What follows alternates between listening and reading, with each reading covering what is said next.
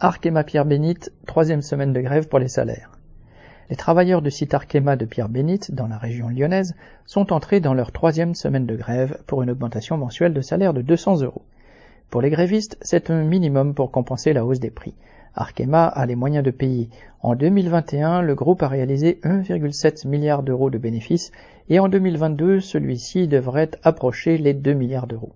Dès le début, la direction a tenté de faire du chantage en disant que la grève mettait en péril la pérennité du site et les futurs investissements. Mais la réponse des grévistes a été sans équivoque. Citation. Nous, avec l'inflation, c'est tous les jours que nous perdons de l'argent. Mais aussi, citation.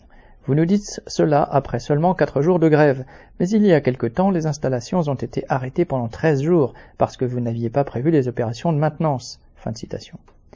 Depuis, la direction a décidé la mise en chômage technique d'une partie de l'usine. Son but était clairement de dresser une partie des travailleurs contre les grévistes.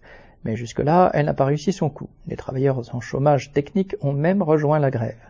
Sur 300 ouvriers et 600 personnes au total dans l'entreprise, on compte 70 grévistes. Des assemblées générales de 30 à 50 personnes se tiennent tous les jours. Des grévistes participent activement à la grève avec la rédaction et la distribution de tracts. Ils ont aussi la préoccupation d'entraîner les non-grévistes en discutant avec eux. Pour l'instant, la direction refuse toute augmentation de salaire et en fait une question de principe. Mais les grévistes aussi.